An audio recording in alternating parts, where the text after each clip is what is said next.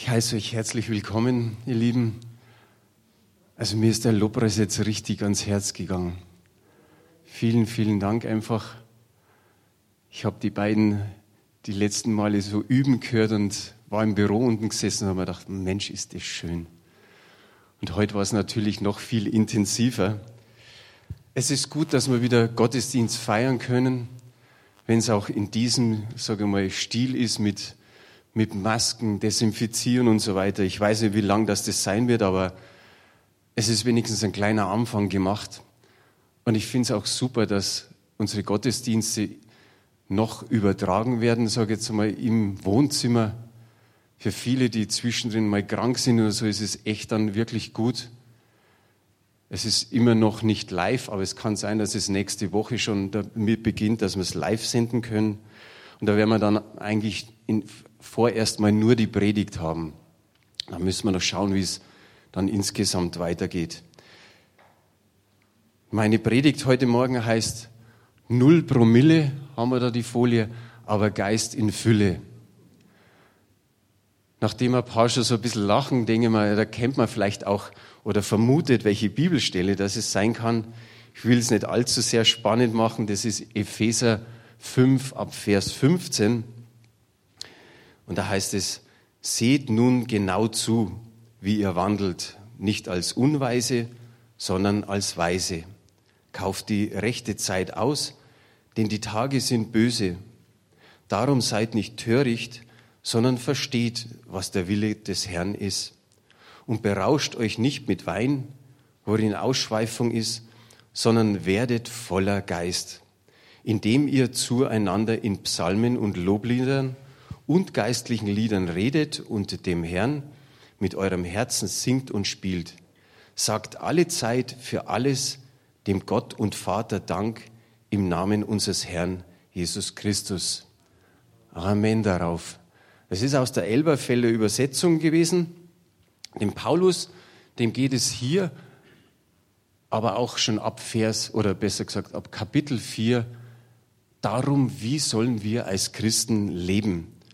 Und dann sagt er hier, seht genau zu. Und ihm ist es wichtig, wie wir uns verhalten in der Welt. Und er sagt, wir sollen nicht gleichgültig leben, so vor uns dahin wursteln, wie man in Bayern sagt, sondern weise und verständig leben. Das sehen wir hier in Vers 15, aber auch in Vers 17 sagt er nochmal, verständig zu leben.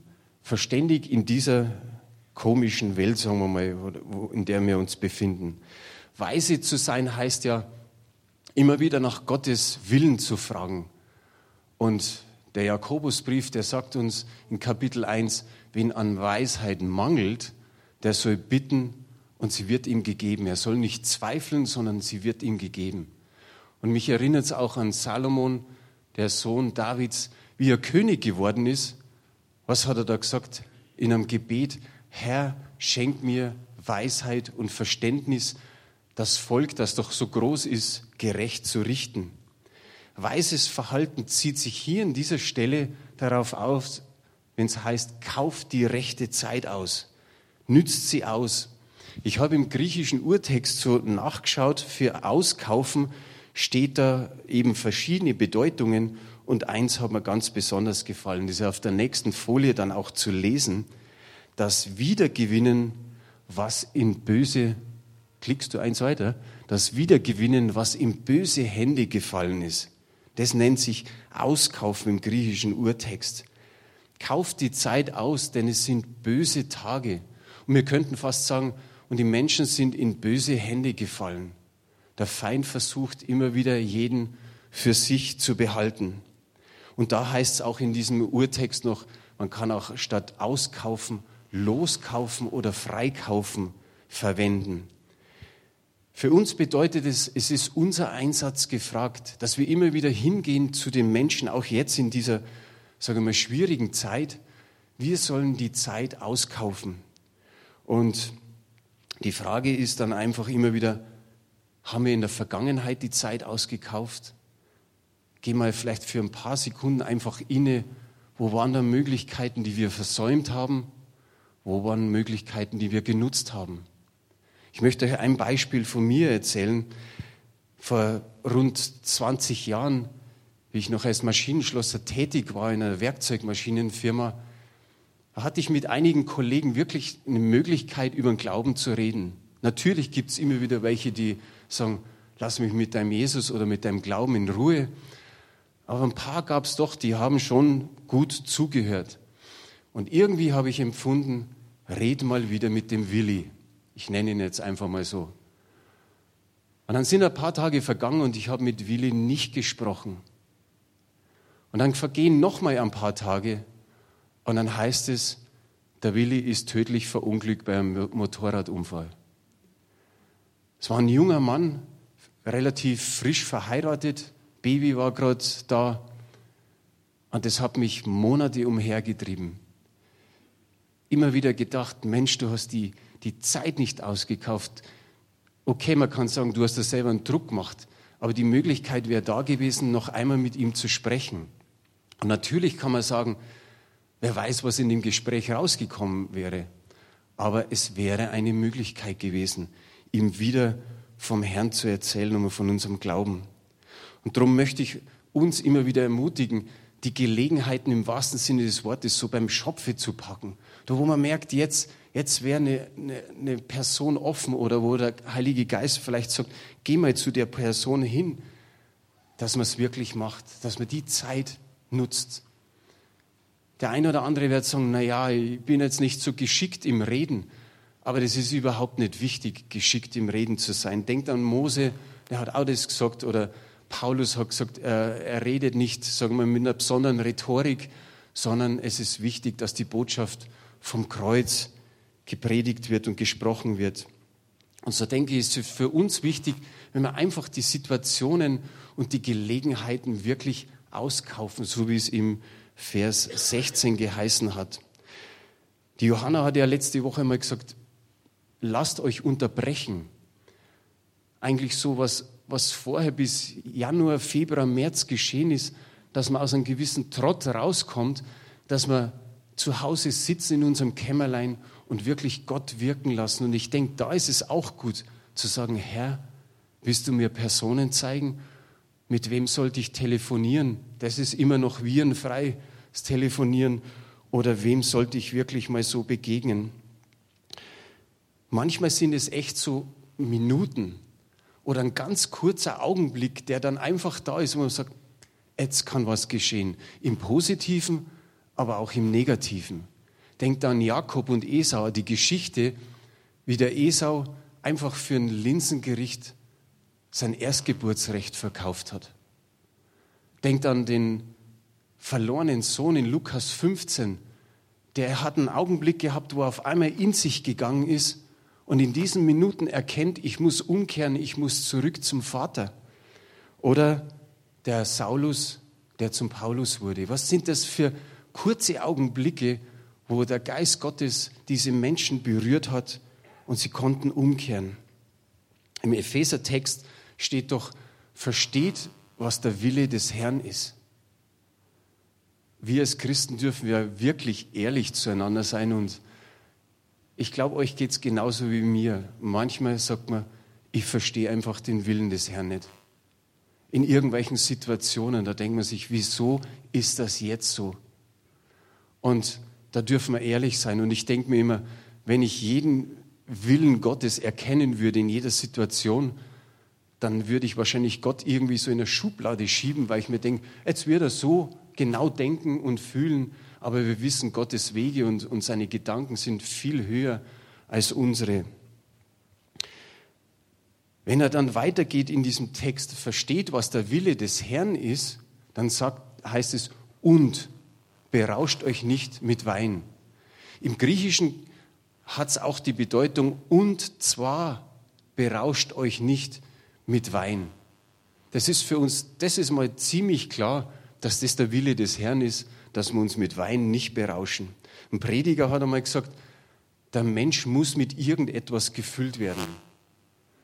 Und wenn wir ehrlich sind, um den Wein herum sind so viele Güter in unserer heutigen Zeit, die uns im wahrsten Sinne berauschen können. Es muss nicht immer Wein sein. Der Paulus stellt hier dieses Berauschtsein mit Wein und erfüllt sein oder voller Heiligen Geist sein, nebeneinander in einem Satz.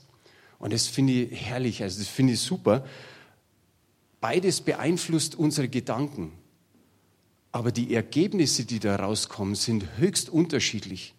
Und wenn wir darauf schauen, wer dahinter steckt, auf der einen Seite ist es Gott und wer ist auf der anderen Seite mit dem Wein betrinken. Wir wissen, wer da dahinter steckt. Wein in großen Maßen zu trinken, da wird man hemmungslos, zügellos, da ist man unkontrolliert und wie ich gesagt habe, der, da passiert was in der Gedankenwelt. Jetzt könnte ich was erzählen, wie es mir früher ging. Im alten Leben haben wir auch so den ein oder anderen Rausch gehabt. Aber ich denke, Sprüche 23, die sagen es optimal. Ab Vers 31. Sieh den Wein nicht an, wie er so rot ist und im Glase so schön steht. Er geht glatt ein, aber danach beißt er wie eine Schlange und sticht wie eine Otter. Da werden deine Augen seltsame Dinge sehen und dein Herz wird Verkehrtes reden. Und du wirst sein wie einer, der mitten im Meer schläft und wie einer schläft oben im Mastkorb. Sie schlugen mich, aber es tat mir nicht weh. Sie prügelten mich, aber ich fühlte es nicht. Wann werde ich aufwachen? Dann will ich's wieder so treiben. Man schläft wie oben einer im Mastkorb. Ja, und man redet Verkehrtes. Es gab in Ephesus einen Dionysos-Kult. Da floss der Wein in Strömen. Und wenn sie sich dann berauscht haben, wenn sie in Ekstase waren, dann meinten sie, in einer besonderen Weise von der Gottheit bestimmt zu sein, der Gottheit ganz, ganz nahe zu sein. Und der Paulus, für den war es total wichtig, dass sie die, diese heidnischen Bräuche nicht taten und nicht weiter taten, sondern dass sie sich von dem Ganzen abgrenzten. Er wollte nicht, dass sie sich berauschen, sondern dass sie vom Heiligen Geist berührt werden. Und wir können uns vorstellen, das waren Feste der Fruchtbarkeit, wie es da am Ende ausgeschaut hat, wenn jeder besoffen war. Die Bibel lehnt ja einen Wein nicht ab, aber sie lehnt den Missbrauch von Wein ab. Wein beeinflusst unser Verhalten und unsere Gedanken. Du tust nicht oder du tust Dinge, die du nicht tun würdest, wenn du nüchtern wärst. Ich weiß nicht, wie es euch gegangen ist. Ich war nur relativ friedlich, wenn ich betrunken war. Aber ich habe da so den ein oder anderen Spätzle gehabt. Die sind völlig ausgetickt. Und das war schlimm. Jetzt kommen wir auf das andere. Voller Geist zu werden. Das verändert auch die Gedankenwelt. Da heißt es auf einmal in dem Sinn, unser Ich ist nicht mehr im Vordergrund, sondern unser Ich muss zurücktreten. Denkt einfach an Johannes den Täufer, was hat er gesagt, als die Jünger ihn gefragt haben, was ist denn mit denen, mit Jesus und mit den Jüngern? Dann hat er gesagt, ich muss abnehmen. Und genauso ist es bei uns jetzt. Unser Ich soll nicht mehr im Vordergrund sein, sondern der Heilige Geist soll im Vordergrund sein. Er soll zunehmen. Und so hat der, der Johannes der Täufer eben gesagt, ich muss abnehmen, aber er muss zunehmen. Und genauso ist es für uns. Wir haben alle den Heiligen Geist und er darf unser Innerstes ausfüllen. Ich habe schon einmal erwähnt, Wohnung zu nehmen. Er kann in uns Wohnung nehmen, aber wie viel Raum, wie viel Zimmer geben wir ihm? Ist er dann nur so ein bisschen in der Abstellkammer oder darf er jedes Zimmer ausfüllen? Oder gibt es da einen Raum, wo wir sagen, halt, da ist meine Privatsphäre, du kannst überall wirken, aber hier an der Stelle bitte nicht. Wir bezeichnen uns oft als Gefäß und ein Gefäß sollte zuerst mal leer werden. Also alles raus, was nicht Gott gewollt ist. Und dann wird dieses Gefäß gefüllt vom Heiligen Geist. Und stellt euch vor, ich glaube, er ist sehr betrübt, wenn er auf dem Thron unseres Herzens sitzt,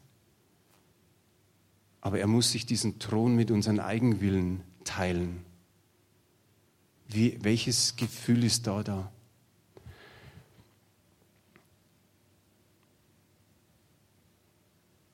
Wenn der Geist die alleinige Quelle ist unseres Denkens, dann sind wir erfüllt mit dem Heiligen Geist. Und ich habe mir hier was hingeschrieben, ein geisterfüllter Mensch tut auch Dinge, die er ohne das Wirken des Geistes nicht tun würde.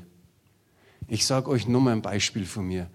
Es ist 24 Jahre her, ich kann es kaum glauben, wo mich der Hans-Joachim Damm, ein damaliger Ältester, so am Ende des Gottesdienstes gefragt hat und hat gesagt, du, da gibt es einige Geschwister, die haben dich vorgeschlagen als Ältesten. Bete doch mal drei Wochen drüber und gib uns ein Feedback. Sag uns, was rauskommt. Bete mal und dann sehen wir schon. Und mir ging es ehrlich am Anfang, ich habe Gott gesucht, ich habe gebetet und habe gedacht, boah, ich konnte es mir überhaupt nicht vorstellen. Zwei Ehepaare waren schon Wochen vorher, die gesagt haben, wir können euch sehen als ältesten Ehepaar. Und ich habe mir gedacht, boah, was die alles sehen, habe mir das überhaupt nicht vorstellen können. Und mir ging es wirklich wie Mose, wie Gideon, wie Jeremia, die gesagt haben, ich bin zu jung oder, oder ich kann nicht reden oder da gibt es genügend andere. Die Gemeinde war relativ groß. Und da haben wir gedacht, boah, aber ich gehe ins Gebet. Und dann kam es tatsächlich so von den Gedanken her, du bist zu jung, du bist zu unerfahren. Ja, du hast jetzt eine große Familie mit drei Kindern, die sind nur relativ klein, die Kinder. Du arbeitest als Maschinenschlosser da in Geretsried, musst immer bis dahin fahren, hast zwar auch mal Kurzarbeit, wie es heutzutage äh, fast schon Normalität ist, aber auch Überstunden, Samstagsarbeit. Ich habe hier in der Gemeinde noch einen Hausmeisterjob und habe meine, seit drei Jahren meine Colitis ulcerosa, chronische Dickdarmentzündung. Und dann ist der Hans-Joachim nach zwei Wochen schon mal gekommen und hat gesagt, und hast schon mal so ein, so ein Zwischenergebnis, so eine Richtung. Und habe ich gesagt, also wenn das alles so ist, dann ist die Richtung eher Nein. Aber habe ich gesagt, ich habe noch eine Woche. Eine Woche habe ich noch zum Beten und die will ich nutzen. Und dann sind wir als, nicht als Gemeinde, aber 30 Leute aus der Gemeinde sind wir damals nach Lüdenscheid gefahren zum Walter Heidenreich. Und diese Veranstaltung hieß Come to the Light. Und ich bin wirklich zum Licht gekommen. Ich habe Gott so erlebt wie die Jahre davor überhaupt nicht. Und der Heilige Geist ist mir so begegnet, dass ich mir gedacht habe, das reicht für Jahre aus. Ich war so voll, ich habe wirklich alle Manifestationen des Geistes erlebt, war vorher richtig skeptisch. Ich habe damals zu unserem Lobpreisleiter, zum Dieter, gesagt, also was die da alles haben mit dem und dem und dem. Und dann habe ich an dem Wochenende eigentlich alles erlebt, was man so erleben kann. Und und Gott hat so zu mir gesprochen und ich habe so viel geweint. Ich glaube, das waren literweise Tränen. Ich, ich kann es gar nicht mehr fassen. So. Die Augen waren geschwollen vom, vom Weinen. Und Gott hat gesprochen und gesprochen und gesprochen. Und ich habe mir gedacht, das gibt's nicht. Das hört gar nicht auf. Drei Tage lang. Und für mich war es nur dann so, ich kann jetzt nicht heimfahren und sagen, Gott hat nicht gesprochen. Ich muss alle meine Gedanken, Gefühle wegwischen der Heilige Geist hat wirklich so oben drüber geredet und hat gesagt, okay, das sind deine Gedanken, das sind deine Gefühle. Ich sag dir mal, was ich denke. Und das war so, das hat mich so getroffen. Ich, die Eva ist damals äh, mit dem Auto gefahren. Ich bin hinten gesessen. Wir haben alle gelacht und geweint und ich bin heimgekommen. Meine Frau war an diesem Wochenende nicht dabei. Ich habe gesagt, ich muss mich stellen. Ich, ich kann nicht mehr anders. Und ich sage mal, klitzekleine Hoffnung, weil ja immer noch das im Kopf deine eigenen Gedanken sind, vielleicht wählt mich die Gemeinde nicht. Vielleicht bestätigen sie mich nicht, dann ist das Ganze auch erledigt, dann bin ich fein raus. Nein, es war nicht so. Und wie gesagt, es sind jetzt 24 Jahre her und da wird es mir heute noch ganz anders so, wenn, wenn ich an diese Zeit denke, wie das begonnen hat. Und darum habe ich gesagt, ein geisterfüllter Mensch tut auch Dinge, die er ohne das Wirken des Geistes nicht tut. Also Gottes Geist hat echt möglichst in seiner Stimme so gesprochen, wie es ich gebraucht habe. Darum sage ich, unser Lebensstil muss von ständigen Erfüllungen eigentlich gekennzeichnet sein. So wie man ein Auto betankt und sagt, das fährt irgendwann mehr, wenn der Tank leer ist, so braucht es eigentlich, dass unser Geist immer wieder Kontakt hat mit dem Heiligen Geist und das Schlechte draußen ist und Gott füllen kann. Lasst euch erfüllen, drückt im Griechischen etwas Andauerndes aus. Also nicht nur so dieses Einmalige, sondern andauernd. Und ich glaube, viele von uns wissen, dass wir immer wieder ein Erfüllen im Geist brauchen. Der Petrus und der, der Johannes, die waren auch erfüllt vom Heiligen Geist. Und ich spreche jetzt so von Kapitel 4 in der Apostelgeschichte. Die waren schon erfüllt, die Predigt war da vom, vom Petrus. Die Menschen haben sich bekehrt, ließen sich taufen. Sie sind zu einem Gelähmten hin. Sie haben einfach gesagt, im Namen Jesus steh auf. Und dann heißt es in Kapitel 4, einfach im achten Vers, dass der Petrus wieder erfüllt war im, äh, im Heiligen Geist. Also da war immer wieder ein Erfüllen. Und dann haben die beiden, der Johannes und er, mit dem Hohen Rat gesprochen. Und die sagten zu ihnen, ihr dürft nicht mehr im Namen Jesu predigen, lehren und auch nicht mehr reden. Und was war ihre Reaktion? Wir gehen zur Gemeinde und sie sind zur Gemeinde hingelaufen und was haben die mit der Gemeinde gemacht? Sie haben Gott gelobt, gepriesen, Danksagung, sie haben einen Psalm auf, aufgeführt und dann haben sie gesagt, greif ein, Herr. Und haben gebetet und in Apostelgeschichte 4, Vers 29 steht, und nun, Herr, sieh an ihre Drohungen und gib deinen Knechten dein Wort mit aller Freimütigkeit zu reden. Und zwei Verse später ist eben das, dass es heißt, und als sie gebetet hatten, bewegte sich die Stätte, wo sie versammelt waren, und sie wurden alle mit dem Heiligen Geist erfüllt und redeten das Wort mit Freimütigkeit. Sie waren schon erfüllt und wurden wieder erfüllt. Hier ist es einfach nochmal eine gute Bestätigung. Ich komme nochmal zu dem Epheser-Text zurück, wenn es da heißt, lasst euch vom Geist erfüllen. Der Paulus sieht das als, die, als beste Heilmittel an, nämlich gegen all unsere Schwachheiten, Unzulänglichkeiten und Fehler in der Gemeinde dass wir uns immer wieder vom Geist erfüllen lassen, immer wieder neu.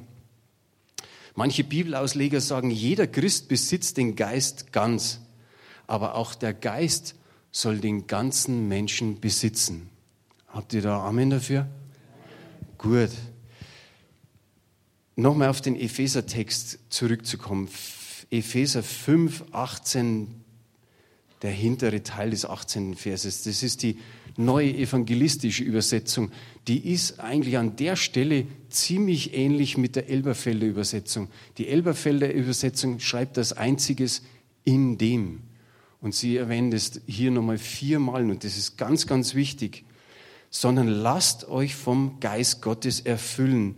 Das geschieht, indem ihr euch gegenseitig mit Psalmen, Lobliedern und anderen geistlichen Liedern ermutigt, indem ihr aus vollem Herzen dem Herrn singt und musiziert, indem ihr Gott, unserem Vater, im Namen unseres Herrn Jesus Christus alle Zeit und für alles dankt, indem ihr euch in der Ehrfurcht vor Christus einander unterordnet. Wichtig, wie Geisterfüllung geschieht, wie wir es hier lesen, indem wir gewisse Anforderungen oder Aufforderungen ja, erfüllen. Das sind drei Aufforderungen, wenn man hier nachschaut, die haben mit der Ausrichtung auf Gott im Loben und Danken und Preisen zu tun und Anbeten. Und dann kommt noch eine, die letzte Aufforderung, die hat mit dem Verhalten zu unserem Nächsten zu tun. In den meisten Bibeln ist ab Vers 20 kommt nochmal ein Absatz und dann steht so dort so die, die Ordnungen. Und ich kann mich erinnern, der Daniel hat einmal über den ganzen äh, Epheserbrief gepredigt und er hat auch gesagt, das sind immer so diese Zwischenüberschriften, die müssen wir uns einfach mal zwischendrin einmal streichen und einfach weiterlesen.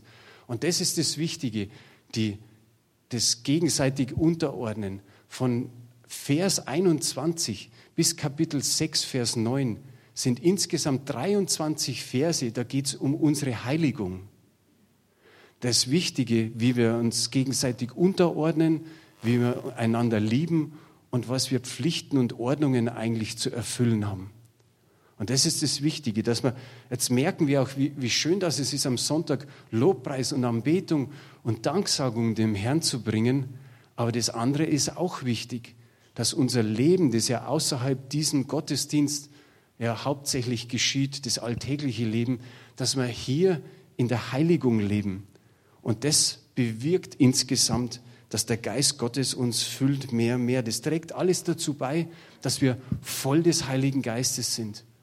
Und nicht irgendwie, weil einer gerade mal so einen die Hand auf, draufklatscht und sagt, jetzt bete für dich, sondern es ist eigentlich viel, nicht, dass wir selbst wieder was tun müssen, aber es ist gut zu wissen, durch Lob, Dank, Anbetung und durch unser Leben im Heiligungsstil, sage ich jetzt einmal, dass wir da immer mehr und mehr vom Heiligen Geist erfüllt werden.